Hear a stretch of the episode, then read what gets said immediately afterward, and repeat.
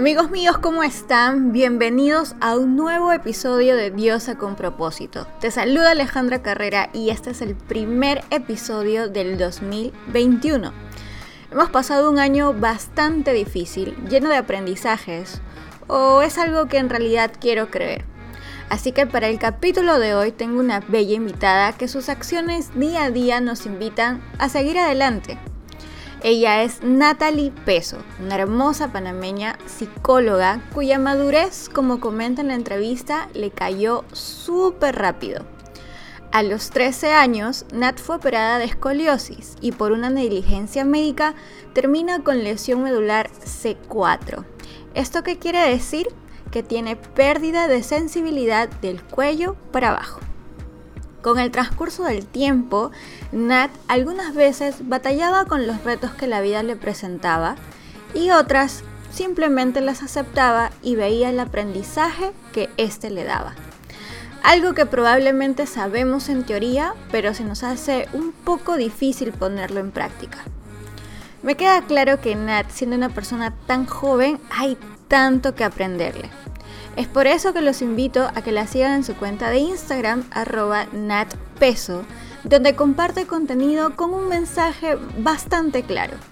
Cualquier persona con discapacidad es tan igual a ti y pueden hacer y pensar tal cual como tú lo haces. De igual manera te invito a que me sigas en Instagram arroba diosa.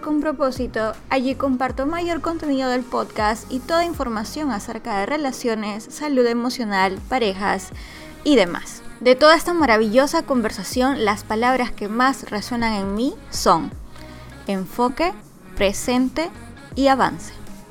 En estos pocos minutos, Natalie me enseñó muchísimo principalmente en volver a darme cuenta de las bendiciones que se tiene día a día y que a veces nosotros simplemente no lo queremos ver.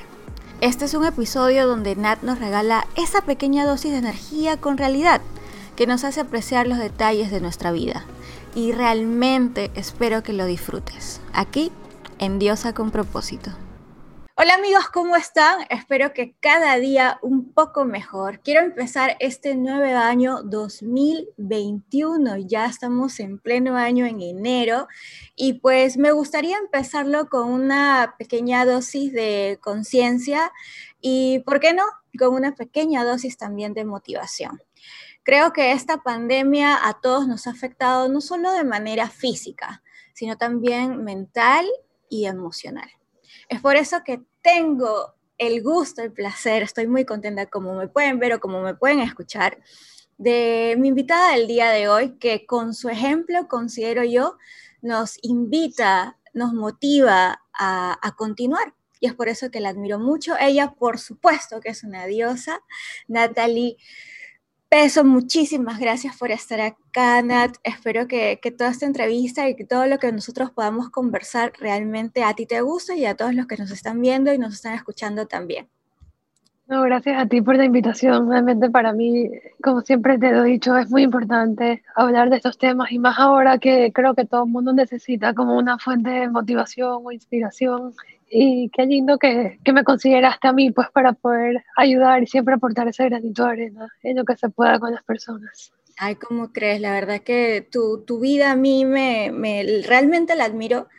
Eh, todo lo que pasas día a día es, es, de tener bastante valor y a veces nosotros nos quejamos por cosas que, que quizá no nos damos cuenta. Y es por eso que quiero empezar haciéndote esta primera pregunta. Natalie, ¿qué haces o qué piensas para seguir adelante? ¿Cómo hago para seguir adelante? Mira, yo he aprendido que en esta vida nada, nada es seguro. O sea, nunca vas a saber lo que va a pasar al siguiente día. Entonces, yo soy una persona que siempre trato como que de concentrarme en mi presente ok, en lo que está pasando en este preciso momento. Porque obviamente si me pongo a pensar, por ejemplo, en mi pasado, puedo caer en cierta tristeza o en ciertos pensamientos que no me van a ayudar. Obviamente yo tengo una vida eh, que no ha sido fácil, seamos sinceros, para una persona con discapacidad o para una, por ejemplo, una niña, en mi caso, a los 13 años me ocurrió eh, una negligencia médica que me dejó con una discapacidad que es sumamente compleja para los que nos están escuchando. eh, no sé, tal vez explicarles un poquito, yo soy una persona cuadriplégica, ¿Qué quiere decir? Que no puedo mover o sentir nada por debajo del nivel de mi cuello. Yo me operé de escoliosis, como cualquier otra persona que se opera de escoliosis, y cuando me desperté, me desperté en esta condición. Y al parecer hubo como una negligencia médica en las horas después de la operación. La operación sí salió bien, pero después en las horas del postoperatorio tuve una hemorragia que, ellos, que los doctores no captaron a tiempo. Y eso me dejó con una lesión medular que una lesión medular básicamente es que tu cerebro pierde conexión con tu cuerpo. Entonces, cuando me desperté, me dieron una noticia sumamente fuerte. Tú sabes que siempre los doctores tienen como que esta característica de decirte las cosas muy como en la cara, como que esto pasó y así va a ser tu vida. A mí me dijeron, Natalie, bueno, ni siquiera me lo dijeron a mí, porque tenía 13 años, se lo dijeron a mi papá, pero yo estaba escuchando. Le dijeron a mi papá, bueno, tu hija nunca se va a mover y nunca más va a poder hacer lo que ella hacía antes. Y yo como que, ok, ¿de qué, me, ¿de qué me estás hablando? O sea, nadie entiende, una, una, una cosa así nadie la entiende al final. Entonces, en ese momento, yo soy una persona muy científica y siempre lo he sido. Y yo creo mucho en lo que dicen los doctores. Por eso también mucha gente me dice que, bueno, pero siempre piensa que va a haber un milagro y te vas a curar. Yo siempre digo, ¿para qué? O sea, ok, está bien no perder la esperanza, pero en ese momento, por ejemplo, cuando a mí me dijeron que las cosas iban a ser así, yo tomé la decisión de seguir adelante y continuar con mi vida, ¿ok? Porque yo podía haber tomado la decisión de quedarme todo el día tirada en una cama y llorando. Pero por el otro lado, yo, yo también vi a mi familia y dije que, ¿sabes qué? Si yo me pongo en ese estado emocional, mi familia también se va a poner en ese estado emocional y de nada va a servir. Y no vamos a poder salir adelante. Al final, yo era muy chiquita, tenía 13 años, y sabía que tenía una vida por delante, ¿ok? Entonces, eh, tú me preguntas, ¿cómo hago para seguir adelante cada día? Y relacionándolo con la pandemia, la pandemia también nos agarró, nos agarró todos de sorpresa, ¿no? En el 2019, comenzando el 2020, escuchamos que había un virus en China y nadie le hizo caso. Seamos honestos, aquí en Latinoamérica nadie pensó que eso iba a llegar hasta acá. Pero un día para otro nos cierran el país y nos dicen, ¿sabes qué? No puedes salir de tu casa. Y si sales de tu casa, pones en riesgo lo más preciado para ti, tu salud a, mí también me cayó, a mí también me cayó de sorpresa, porque siendo una persona con discapacidad, y más aún siendo una persona que depende de un ventilador artificial para respirar, porque yo tampoco respiro eh, normalmente, o sea, mis pulmones son sumamente débiles. Yo dije, ok, justamente vino un virus que ataca exactamente lo que, en mi caso puede ser sumamente peligroso, ¿no? Entonces a mí también me cayó de sorpresa y dije, ¿sabes qué? Por nada del mundo yo me puedo exponer, ¿no? Entonces comenzamos a cuidarnos, a cuidarnos. Pero, ¿sabes qué? Yo soy una persona que siempre como que busca, no, no te voy a decir el lado positivo de las cosas, pero sí trata de ver como que, ok, ¿qué puedo aprender de las cosas que están pasando, no? Y eso me ha ayudado mucho. Por ejemplo, en mi caso de mi discapacidad, yo dije, ok, me pasó algo sumamente fuerte, pero digo, ¿qué puedo hacer con esto que me pasó? En vez de preguntarme por qué me pasó, me pregunto para qué me pasó. Y una vez que me pregunté para qué me pasó, me di cuenta, pues, que podía, por ejemplo, crear videos, crear contenido en redes sociales, porque eso es lo que hago hoy en día con mi tiempo libre, y me di cuenta que inspiraba, motivaba o ayudaba a muchísimas personas que me escuchaban, ¿no? Entonces cada día yo me despierto con millones y millones de comentarios diciéndome gracias por tu video, gracias por lo que haces, mira que yo también soy una persona con discapacidad y no sabía que existía esa silla que tú usas o esa tecnología. Entonces esas cosas en verdad me mantienen positivas porque yo veo como el impacto que yo, que yo puedo hacer en las demás personas y eso es lo que a mí me mantiene tranquila. Entonces yo no me pongo a pensar en qué va a pasar mañana o en qué pasó en el pasado, sino que trato de pensar, ok, hoy qué estoy haciendo y qué, y qué vida estoy impactando. si sé que impacté una vida, por lo menos hice una persona sonreír, creo que yo estoy tranquila en mi momento de hoy. Es, es prácticamente el enfoque que le das a las cosas. O sea, te, te, enfoca, te enfocas más, eso, eso es lo que tú dijiste, ¿no? En vez de por qué, el para qué. Y desde siempre ha sido así, Natalie. O sea, siempre ha sido ese enfoque que tú le has tenido o has, o has tenido como un proceso? Creo que, como te digo, yo tenía 13 años. 13 años todavía eres una chiquitita, ni siquiera pasaste por la adolescencia, ¿ok? Entonces a mí me tocó, a mí me tocó madurar de un día para otro. O sea, como que mis sueños y mis fantasías estas de cuentos de hadas de los niños que, por ejemplo, siempre están pensando en cosas como que, ay, voy a, voy a salir con mis amigos, voy a jugar, voy a yo tenía que pensar en cosas como que, ¿cómo vas a hacer para recuperarte? ¿Cómo vas a hacer para sentarte en una silla y ser independiente? ¿Cómo vas a hacer para estar saludable? ¿Cómo vas a hacer para mantenerte con vida? Porque yo estaba en cuidados intensivos. Entonces, como que todas mis perspectivas y mis prioridades cambiaron de un día para otro y me di cuenta de cuáles eran las cosas importantes. En mis prioridades, siempre la salud está como número uno, siempre está después mi familia y siempre está mi salud emocional como tercero. Entonces como que mis, mis, mis, prioridades cambiaron y me di cuenta de las cosas que importan. Por ejemplo, el estar agradecido, el poder lograr lo que te propones, saber cuáles eran mis metas. O sea, yo tenía que estar muy clara de las cosas porque mi vida iba a cambiar para siempre. O sea, mi vida había cambiado para siempre. Entonces como que no podía seguirme concentrando en cosas superficiales, sino que tenía que tomar decisiones y esas decisiones iban a impactar el resto de mi vida, como por ejemplo si iba a volver a la escuela o no, si iba a estudiar una carrera universitaria, si iba a aprender a utilizar una tecnología o no. Entonces como que tenía que hacer terapia, tenía que hacer una meditación, entonces siempre como que me, tenía que concentrar en otras cosas que tal vez una niña de mi edad no tenía que pensar. Entonces como que eso me ha dado la, madurez hoy en día. Eh, yo tengo 25 años ahorita mismo mucha gente piensa que soy mayor, pero en verdad lo que pasa es que, como te digo, me ha tocado madurar a la fuerza tal vez. Yo siempre digo que al final las, las experiencias por las que uno pasa como que van fortaleciendo y te van dando las herramientas y te van haciendo una persona mucho más resiliente cada vez. Correcto. A tu, a tu juicio hoy en día, ¿qué es lo que te tendría que pasar o qué pasaría, verdad? Para que digas, he tenido un mal día. Porque es que, ¿por qué te pregunto esto? Porque de repente eh, a veces nosotros, de repente algunas personas que no, no tenemos esta limitación física, pues que no me pagaron a tiempo, que hubo un tráfico espantoso y, me demoré horas en llegar a la casa, o que tuve que hacer un gasto extra que no tenía planificado durante el mes, durante la semana, y realmente trato de que el día mejore, pero al fin y al cabo caigo eh, boca abajo y digo, quiero que se acabe el día. A tu perspectiva, a tu juicio, a, toda esta madurez que has tenido que, hacerlo rápido, según lo que me cuentas, ¿qué podrías considerar tú que para ti es un mal día? ¿Qué es para mí un mal día? Yo creo que esto es algo muy subjetivo. Eh, como tú me acabas de decir, como que cada uno tiene como que su definición de lo que es un mal día. Y obviamente yo soy un ser humano, ¿no?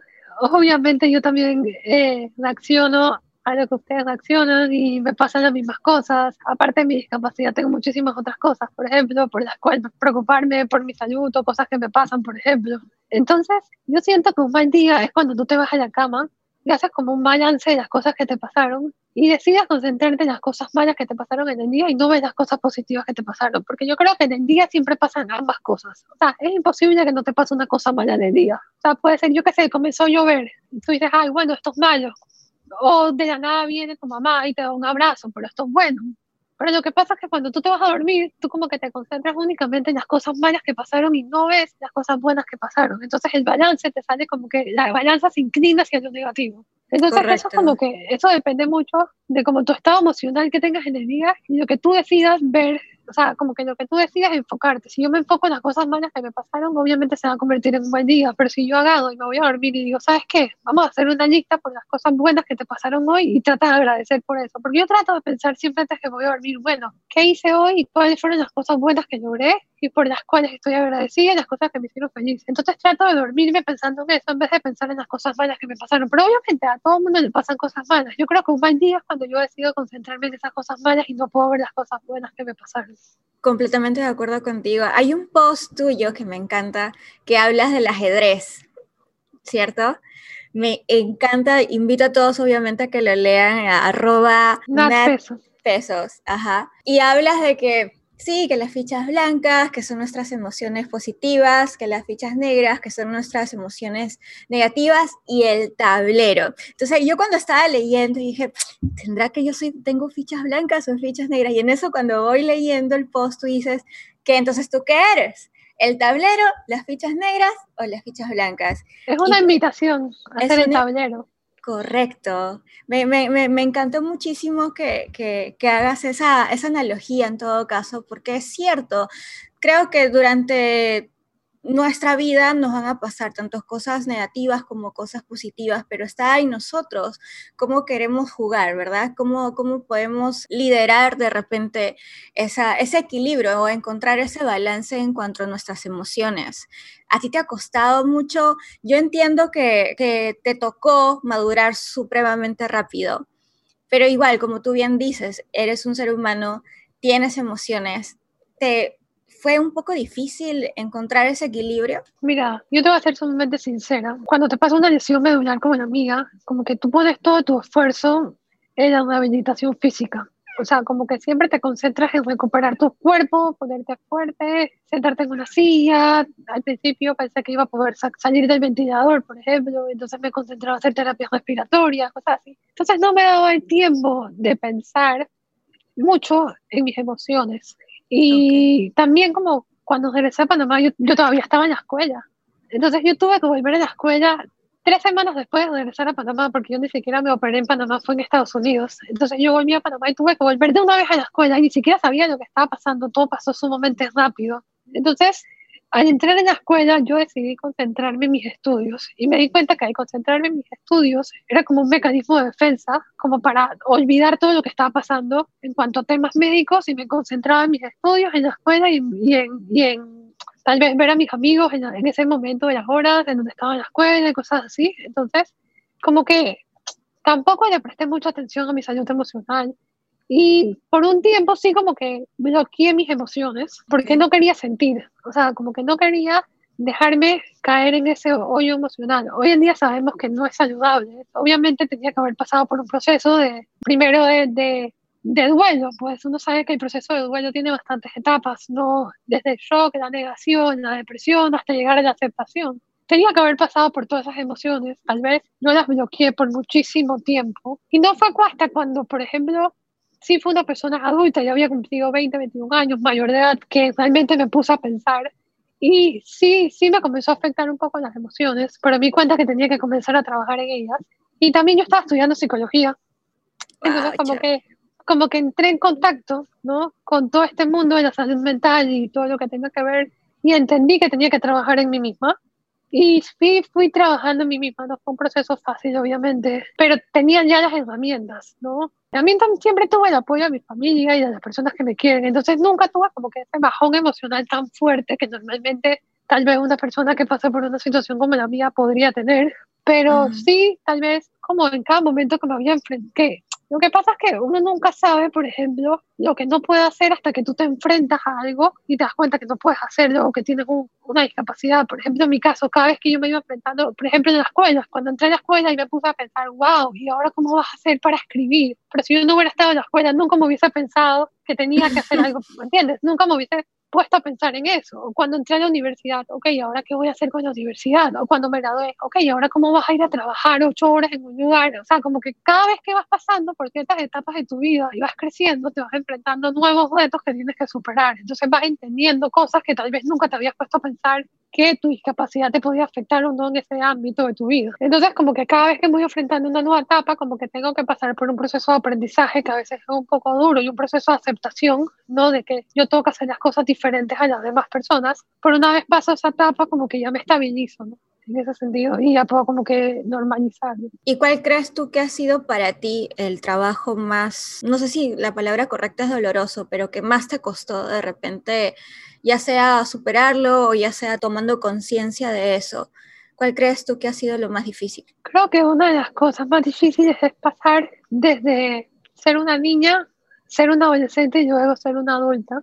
Porque cuando eres un niño, como que eh, los niños entienden mejor o son como que más, como que se toman las cosas un poco más simples y no, no piensan tanto como que, ay, ella es una persona diferente, ay, ella tiene una discapacidad. Pero los adultos son un poco más crueles en ese sentido. Entonces, como que la discriminación, no tanto discriminación en el sentido de que me lo dicen en mi cara, pero la diferencia, por ejemplo, en cómo te tratan, es más visible con los adultos. Por ejemplo, cuando yo me enfrento a una universidad o me enfrento a un trabajo, la gente lo primero que ve es mi discapacidad. Entonces, siempre piensan que no voy a ser capaz. Entonces, me ha tocado, por ejemplo, siempre demostrar eh, a la gente que sí lo soy. Entonces, como que me toca hacer un mayor esfuerzo para demostrar y que la gente me mire diferente. Como que si fuera una persona normal, la gente nunca como que te va a juzgar, pero como tengo una discapacidad, la gente siempre como que empieza a prestar más atención en mí. Entonces, por ejemplo, yo en la universidad dije, ¿sabes qué? ¿Cómo hago para demostrar que yo soy una persona igual que los demás y que me traten igual. Entonces como que me puso una, una, una meta de, ok, tienes que ganar la mejor nota de la universidad y tienes que graduarte con el índice más alto para demostrar tu punto. Entonces como que siempre me ponía estas como que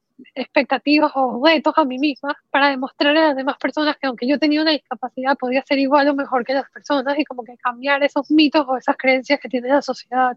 Pero entonces me di cuenta que al final, como te digo, los adultos son mucho más difíciles de que te vean normal que los niños. Entonces yo me di cuenta de eso cuando yo crecí, me di cuenta que igual la gente siempre me iba a tratar diferente hasta que me conociera. Entonces por eso que comencé a crear todos estos videos, porque una vez que yo subo estos videos y comienzo a hablar y la gente ve y dice, ay no, mira que ella es súper chistosa o ella que es súper inteligente o que le gusta hablar de tecnología, como que la gente se vuelve como que más cercana a mí entonces se atreven a preguntarme cosas que tal vez nunca me hubiesen preguntado y se van todas estas creencias erróneas que tenía la gente en torno a mí. Entonces se dan cuenta que yo soy una persona totalmente normal como ellos. Pero si yo no hubiese hablado eso, la gente todavía me sigue viendo como que no, me da miedo acercarme a ella, me da miedo que se enoje si le pregunto. Entonces como que siempre esa brecha era muy grande. Entonces todo lo que hago es como para romper esa barrera que existe entre las personas con discapacidad y la sociedad. Quítame un poco esta eh, opinión que tengo o un mito quizá que hay. A las personas que tienen esta limitación física, ¿les molesta que las personas, ya sean adultos o demás, tengan autocompasión. Eh, puedo entender que autocompasión de que, oye, wow, ¿no? Eh, todo lo que ha pasado, pero hay ya otro, otro extremo que es como que, ay, pobrecita, o ay, pobrecito, ¿te, te, te ha molestado en algún momento? Mira, yo voy a ser sumamente sincera contigo. Sí, sí molesta un poco. Eh, y te voy a explicar por qué. Porque hay, yo siempre digo que hay como que dos versiones. La una es que terminan con esa compasión de, ay, pobrecita ella, mira que ya no puede hacer esto, mira que ya no puede caminar, mira que ya está en una silla de ruedas, que si yo estuviera en su condición yo no, yo no pudiera vivir así. Exacto. Te dicen ese tipo de cosas. Y por el otro lado te dicen, ella es una inspiración, es extraordinaria, es lo máximo, wow, mira que ya estudió y trabajó y salió adelante. Y yo dije, ok, pero entonces yo estoy entre ese, entre el medio de esas dos cosas. Y yo me digo, yo me digo, wow, yo soy una chica de 25 años, igual que cualquier otra, no he hecho nada extraordinario y la gente me ve como que, ay, wow, eres lo máximo, la héroe, o sea, heroína, yo qué sé. Entonces, como que trato de llenar esas expectativas y trato de no defraudar a la gente. Como que me pongo ese, ese sombrero de la persona que tiene que inspirar y que siempre tiene que estar feliz y siempre tiene que estar contenta, cuando en realidad también soy un ser humano, ¿entiendes? Entonces como que a veces siento como que yo no debería ponerme triste, yo debería hacer todo esto, tendría que tener un montón de logros, tendría que hacer a la gente feliz todo el tiempo. Entonces es como que una carga que en verdad no tendrían que tener las personas con discapacidad, ¿entiendes? Y también que me digan a mí, pobrecita, que ay, yo no podría vivir así, me hace pensar y que, wow, ¿será que mi vida es así de miserable? Que la gente, ¿Me entiendes? Como que sí. este tipo, el otro día, por ejemplo, te digo, en TikTok me dicen, y que, ¿por qué no cometes eutanasia? Así, o sea, porque sabes que la gente en redes sociales es muy fuerte. Y, oh, por ejemplo, me dicen, porque sí, hay mucho bullying en las redes sociales, oye, que ¿por qué no te matas? O cosas así, ¿no ves que le cuestas mucha plata al gobierno? Cosas así. Entonces yo como que, o sea, la gente en verdad se pone a pensar ese tipo de cosas. Y yo digo, wow, una persona que me está preguntando a mí por qué no come eutanasia, quiere decir que ella está pensando que mi vida literalmente es miserable, que yo vivo miserable todos los días. Entonces, esas son las cosas que a mí, como por ejemplo, no me, no me afectan tal vez porque tengo una madurez emocional como para contestar a ese tipo de, de gente y como que enseñarles por qué no, pero obviamente con respeto, porque yo siento que, que, todo lo que ellos dicen parte de una ignorancia, porque ellos, si ellos supieran no dirían ese tipo de cosas, entonces yo doy la oportunidad para hablar de estos temas porque creo que son muy importantes, pero creo que otra persona con discapacidad que no tuviera esa madurez y que tú le digas por qué no te matas, o por qué no haces eutanasia, o que tu vida es miserable, o que yo no podría vivir así, tal vez sí les afecta, ¿no? Correcto. Y esa persona podría caer en una depresión por un comentario así, o por el otro lado, si le dices todo el tiempo, eres una inspiración, eres lo máximo, eres, entonces entiendes, es como cargar con algo que al final una persona que no tiene una discapacidad no tuviera que cargar. Correcto. Me, has, me, has, dejado sorprendida con, con, ese comentario que te hicieron, honestamente. No, Pero, todos los días. Wow. Pero eh, eh, eh, en tu proceso y en todo esto, cuando, cuando, me, cuando me comentas que, que te diste cuenta de que tienes que darle eh, más importancia a tu estado mental, a tu estado emocional. ¿Podrías considerar que en algún momento de tu vida sí caíste en depresión? ¿O fue tanto tu trabajo en que levantarte todos los días, como tú dices, no vivir el día a día que, que de repente eso no, no sucedió? Ok, hablando de, hablando de psicología, o sea, todos sabemos que para diagnosticar una depresión tienes que cumplir ciertos criterios y cierto tiempo. Y bueno, tienes que diagnosticarte un, una persona que sea un psiquiatra, psicólogo, trabajador de salud mental, etc. Entonces, o sea, si te digo, Natalie, ¿tienes un diagnóstico de depresión o tienes un diagnóstico? No, en verdad no, porque en verdad nunca en mi vida me han diagnosticado con, con, un trastorno eh, mental de esa índole. Pero, o sea, obviamente o sea, estamos honestos, cuando alguien pasa por una discapacidad como esta, obviamente vas, a tener periodos de depresión, eh, pero es normal, es tú tratando de adaptarte, como yo te digo. Eh, no puedo decir que, wow, caí en una depresión profunda, que no me podía levantar de la cama y, o que quería acabar con mi vida o algo así, ¿no? Porque al final yo siempre he estado como súper activa y eso es algo importante también para mí, que yo como que nunca he tenido un periodo de tiempo de ocio donde digo no hago nada, Tal vez ahorita en la cuarentena y mira que creé todas estas redes sociales porque dije, no, no me puedo quedar sentada, ¿no? Y creo que me he puesto más, o sea, mucho más ocupada que en otros momentos de mi vida.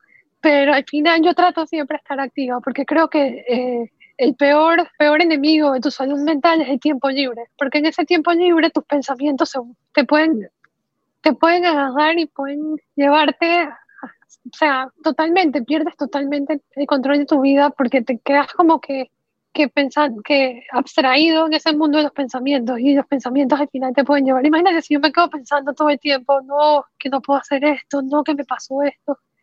Yo prefiero, en vez de preocuparme, como que ocuparme. Entonces ocupo muy tiempo en cosas que, que me hagan felices en vez de pensar en todo lo que no tengo, todo lo que no puedo hacer o en todo lo que está pasando, ¿sabes qué? Porque para mí también es súper estresante vivir en una situación, como te dije, justamente vino una pandemia que ataca exactamente el, el punto débil de mí, ¿no?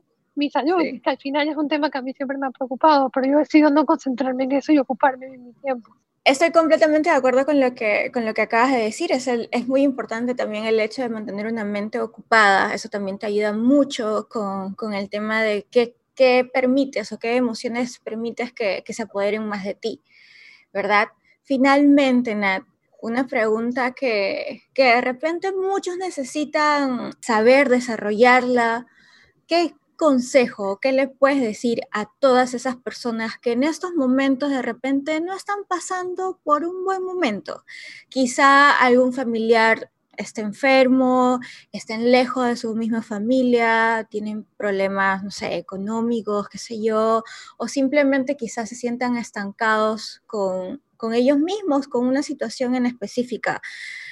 ¿Qué le podrías aconsejar? ¿Qué le podías recomendar? Mira, lo primero que todo es como que acepten las emociones que están sintiendo, porque algo muy común es querer bloquear nuestras emociones y decir, yo no quiero ponerme triste, yo no quiero sentirme de esta manera, pero una vez que tú bloqueas las emociones, las emociones se vuelven mucho más fuertes, ¿no? Si yo no quiero estar triste, voy a estar mucho más triste. E incluso me voy a poner triste porque no pude controlar el hecho de no ponerme triste, ¿entiendes? Entonces como que al final se trata de aceptar las emociones, porque somos seres humanos y las emociones están ahí simplemente porque tenemos que, es una forma de reaccionar ante lo que nos está pasando.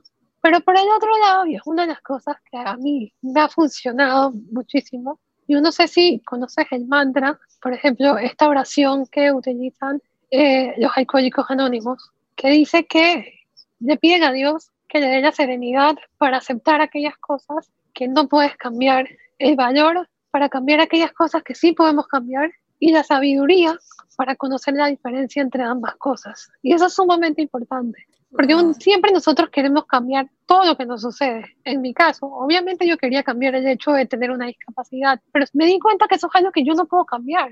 Jamás yo voy a poder revertir el daño que me hicieron los médicos. Pero ¿qué sí puedo hacer? Puedo elegir, por ejemplo, eh, encontrar toda la tecnología que me permite recuperar todas las funciones y, por ejemplo, utilizar mi computadora con la boca o mi celular con la boca y decidir estudiar decidir trabajar, decidir salir con mis amigos y estar con mi familia, decidir trabajar en mi salud mental y decidir hacer las cosas que me gustan. Me explico, hay muchas cosas que sí puedo decidir, hay otras cosas que no puedo controlar. Tú no puedes controlar el hecho de que vino una pandemia, pero tú puedes controlar el hecho de que te cuidas, me explico, tú no puedes controlar el hecho de que le está pasando algo malo a tu, a tu familiar, pero puedes controlar el hecho de estar ahí para esa persona, ¿no? Y apoyarlo en lo que más puedas y sentir que hiciste lo, lo, que más podías hacer, ¿no? Para, para que esa persona esté bien y para que tú estés bien. Entonces al final se trata de eso, ¿no? Como te digo, entender que hay cosas que no vamos a poder cambiar, hay cosas que sí podemos cambiar y tratar de siempre, siempre encontrar, saber cuál es la diferencia entre ambas cosas, porque nos podemos perder. Y si nos perdemos, vamos a intentar cambiar aquellas cosas que no podemos cambiar y nos vamos a sentir sumamente mal y frustrados porque no estamos logrando hacerlo. Se nos hace, se nos hace bastante difícil manejar esa frustración. Estoy completamente de acuerdo contigo, el tiempo se pasó volando de una manera que ni siquiera nos dimos cuenta. Cuéntame, Nat, ¿qué, qué, ¿qué, es lo que estás haciendo? ¿Tienes algún tipo de novedad, algún proyecto, cualquier cosa? Coméntalo ahora a mí. Bueno, te cuento, como te dije, eh, a mí también esta pandemia me atacó de sorpresa. Entonces decidí cómo utilizar todos los conocimientos que he adquirido a lo largo del tiempo, por ejemplo, psicología, mi carrera de marketing y todo lo demás, y ponerlo, ponerlo ya a uso, ¿no? Utilizarlo y decidí crear todas estas redes sociales y crear contenido. Pero más que todo, como te digo siempre, es para fomentar la inclusión de las personas con discapacidad, pero no desde la perspectiva de la lástima y no desde la perspectiva de inspiración de la que hablamos, sino de la perspectiva de que yo soy una persona igual que usted y tengo los mismos sueños, los mismos gustos, los mismos intereses y quiero las mismas cosas. Y por el otro lado, también me he concentrado mucho en escribir mi libro, que siempre lo he querido hacer, eh, pero nunca he tenido, no, tenía el tiempo, ni tampoco la madurez, porque vamos a ser honestos, no puedes escribir un libro a los 12, 13 años, sino que hoy en día eh, puedo mirar hacia atrás y puedo entender todas las lecciones que tal vez en ese momento no podía entender. Entonces, como que me he dedicado también a escribir el libro, todavía no lo he terminado, pero espero terminarlo y ahorita que tengo el tiempo libre para hacerlo, pues hacerlo, ¿no? Y también ayudar eh, ayudar a las personas con discapacidad que día a día me contactan y me preguntan sobre tecnología que yo utilizo, sobre cómo pueden conseguir una silla. Entonces se trata como que de hacer alianzas con diferentes personas que también quieran apoyar eh, y tal vez como crear una fundación a largo plazo de que, de que pues, pueda dar, por ejemplo, este tipo de equipos que yo utilizo, que al final significan todo para mí, porque si yo no tuviera la tecnología, tampoco pudiera haber estudiado, pudiera trabajar, pudiera estar hablando contigo hoy en día y seguir siendo independientes, ¿no? Entonces yo le debo toda mi vida a esta tecnología y a todas las personas que me han ayudado a tenerla. Entonces a mí me gustaría, por ejemplo, ayudar a las personas que al final eso no es como un lujo, sino un derecho. Un derecho a que todas las personas tengan esto que yo tengo, ¿no? Y estas oportunidades que tal vez yo tengo y otros no tienen. Correcto. ¿Y en dónde te pueden encontrar en todo caso? Bueno, como te digo, creo que en las redes sociales estoy más activa en Instagram, en TikTok subo videos, pero trato de, tener una relación un poco más personal con la gente de Instagram. Y mi Instagram y mi TikTok y todas las redes sociales son iguales. Eh, Nat Peso. Arroba Nat Pesos, ya lo saben, cualquier cosa, cualquier información. Y si también, también se quieren entretener en TikTok, también sube TikTok. Oye, muchísimas gracias por, por este espacio, por este tiempo. Yo me siento muy emocionada, como te lo había estado comentando al inicio de, de esta conversación, porque me encanta todo el hecho en cómo, desde que te seguí y desde que supe de ti, cómo manejas este, este día a día. No con, eh, fíjate que no con, con, ese, con esa energía de que, wow, ella lo puede hacer todo. No, sino que desde un punto de vista, de una energía de que, en serio, o sea, teniendo esta limitación, quieres que tu vida y tú también, el ejemplo que das es de que, oye, soy normal, no, quiero hacer mis cosas tal cual tú las quieres hacer. Y eso yo lo, lo valoro y lo respeto mucho. Así que muchísimas gracias por, por acceder a esta hermosa conversación y espero que todos ustedes que nos están escuchando y bueno, si nos están viendo por, también por mi cuenta de Instagram, que, que rescatemos eh, toda la información de acuerdo a, nuestras necesidades, siempre con el ánimo de mejorar, siempre con el ánimo de, de, de, sentirnos cada vez un poco mejor y ayudar también a las personas que lo necesitan. Gracias, Nat, por, por este espacio y espero que a todos ustedes les haya gustado. Nos vemos pronto. Gracias. Gracias a ti.